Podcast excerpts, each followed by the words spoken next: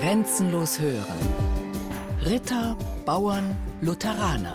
Die Bayerische Landesausstellung 2017 in Coburg. Begleitet von Bayern 2. Im Hof der Feste Coburg stehen Grüppchen von Menschen.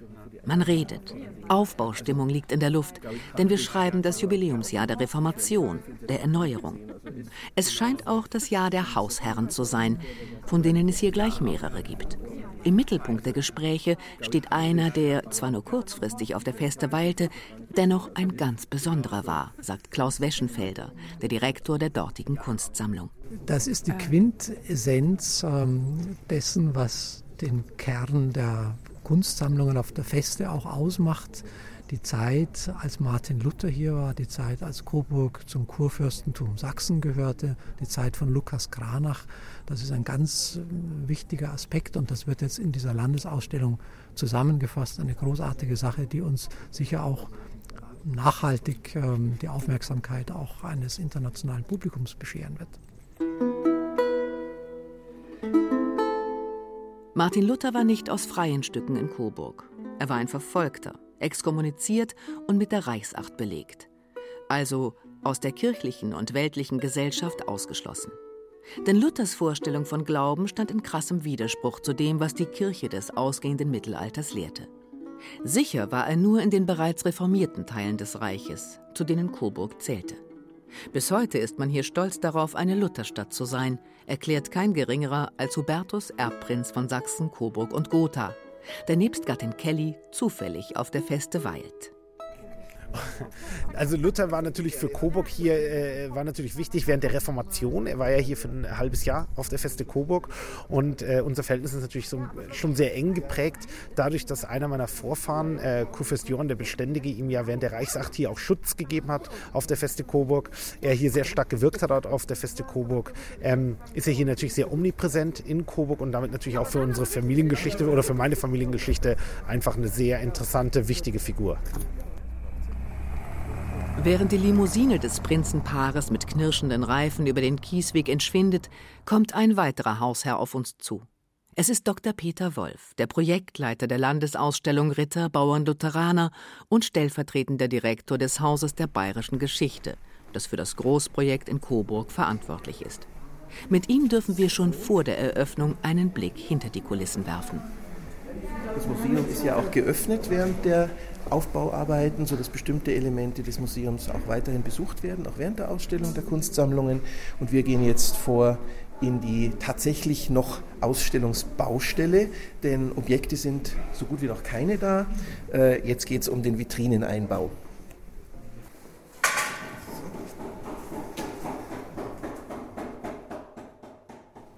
Ja, wir sind jetzt hier reingegangen, wo auch die Besucher die Ausstellung betreten werden. Der erste Raum, wo es gehen wird um die Säulen der Welt, um die Grundlagen der Welt vor einem halben Jahrtausend, die ja so ganz anders war als die heutige Welt, wo man die Gesellschaft einteilte in Leute, die kämpften, die beteten und arbeiteten. Und diese ständische Ordnung, die war damals wichtig, wurde aber auch schon durchbrochen von Gelehrten beispielsweise oder auch von gelehrten Frauen, die teilweise für die Reformation tätig waren. Es war eine Welt im Aufbruch und deshalb auch eine Welt der Verwirrung und der Angst, obwohl alles so einfach geordnet schien. Dreigeteilt eben. In der fertigen Ausstellung werden die drei Säulen der damaligen Welt durch einen Ritter im Harnisch, ein Bauernpaar und eine Skulptur von Betenden versinnbildlicht. Es wurden, sagt Dr. Wolf, bewusst sehr hochwertige Exponate gewählt, um zu zeigen, dass die Zeit der Reformation auch kunsthistorisch bedeutend war. Und so werden wir hier auch Leihgaben aus dem Kunsthistorischen Museum in Wien, aus dem Pariser Louvre und aus dem Germanischen Nationalmuseum haben, die die Besucher begrüßen. Wir sind sozusagen in einer Schatzkammer. Wir bewegen uns hier in einer künstlerischen Hochphase, frühes 16. Jahrhundert. Und als wäre die Hochphase das Stichwort, geht es nun treppauf, steil nach oben zum nächsten Highlight. Aber das gehört zum Erlebnis Burg dazu dass manche Wege mühsam sind, wenngleich wir die Möglichkeit durch Rampen äh, äh, haben, für Be Bewegungsbehinderte auf etwas anderen Wegen in die Räume zu führen. Schließlich gelangen wir in die große Hofstube und sofort fällt der Blick auf ein beeindruckendes, mannshohes, hölzernes Objekt.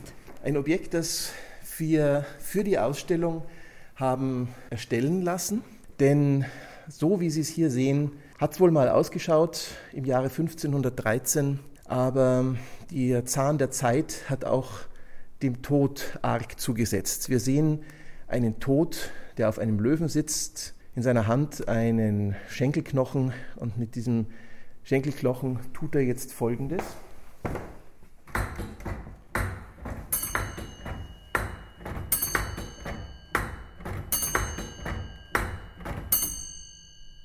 Was wir hier sehen, ist tatsächlich ein Uhrenautomat, der so für das Kloster Heilsbronn in Mittelfranken gebaut wurde am Vorabend der Reformation. Er erinnerte an die Allgegenwart des Todes. Das war für die Zeitgenossen wohl wie in keiner anderen Zeit ein ganz großes Thema. Und dieser Tod auf dem Löwen, der ist nur noch bruchstückhaft im Original auf uns gekommen vor allen Dingen nicht mehr in seiner Funktionalität. Das Original ist im Bayerischen Nationalmuseum in München und wir haben einen Bildschnitzer gebeten, diese Skulptur nachzuschnitzen. Und ein sogenannter Archäotechniker hat das Uhrwerk rekonstruiert, das diesen Tod antrieb. Und hier in der Ausstellung werden wir ihn alle Viertelstunde hören und der gibt sozusagen den Takt vor für diesen Raum. Der Takt der Zeit lässt innehalten und an Sinn und Inhalt denken, an Fragen, die immer drängender werden und heute wie damals viel zu oft durch bloßen Aktionismus, durch reine Geschwindigkeit beantwortet werden. Dabei gehen große gesellschaftliche Entwicklungen nur langsam voran und man erkennt ihr Wesen und ihre Bedeutung erst in der Rückschau. Also unsere Intention ist es zu zeigen, dass Süddeutschland einen ganz wesentlichen Einfluss sowohl auf die Reformation selbst genommen hat, einfach durch diese großen Verlagsstädte wie Augsburg und Nürnberg und durch deren Einfluss auf die Wirkung der Reformation, als auch umgekehrt die Reformation, die diese Städte verändert hat. Nürnberg beispielsweise, es wird sehr früh lutherisch. In Augsburg äh, ist die Situation lange unklar, dann wird die Stadt lutherisch, dann kommt der Kaiser Karl V. und sagt äh, alles wieder zurück. Also es verändert sich ganz viel und jeder Landesherr muss sich dieser Reformation in irgendeiner Form stellen. Er muss sie bekämpfen, er muss sie annehmen, er muss damit zurande kommen, denn spätestens ab dem berühmten Reichstag von Worms, wo Luther mit Karl V. zusammentrifft, 1521, ist die Angelegenheit politisch. Der große Reformator war ein eifriger Prediger und ein noch eifrigerer Verfasser unterschiedlichster Schriften. Martin Luther, sagt Peter Wolf, schrieb buchstäblich um sein Leben und erkannte die Macht der gerade erst erfundenen Drucktechnik, ohne die sich seine Lehren nicht derart rasant hätten verbreiten können. Auf diese Weise wurde er nicht nur Religions- und Spracherneuerer, sondern ganz nebenbei auch zum ersten Medienstar und war irgendwann schlichtweg zu groß, um zu scheitern. Um Luther kam keiner mehr herum.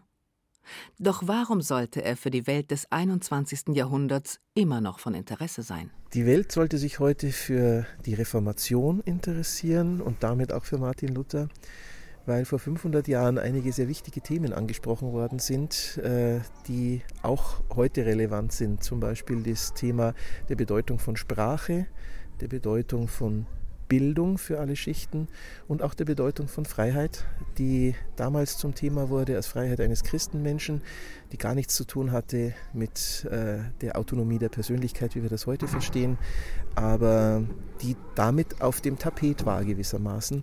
Und deshalb lohnt es sich, sich mit dieser Zeit zu beschäftigen. Und es war eine sehr bunte Zeit, so ähnlich wie wir heute auch eine sehr bunte Zeit erleben. Eine Zeit, in der die Menschen sich ängstigten um die Zukunft. Auch das ist nicht ganz untypisch für heute und die vielleicht einige ganz interessante Antworten bereithält auf heutige Fragen.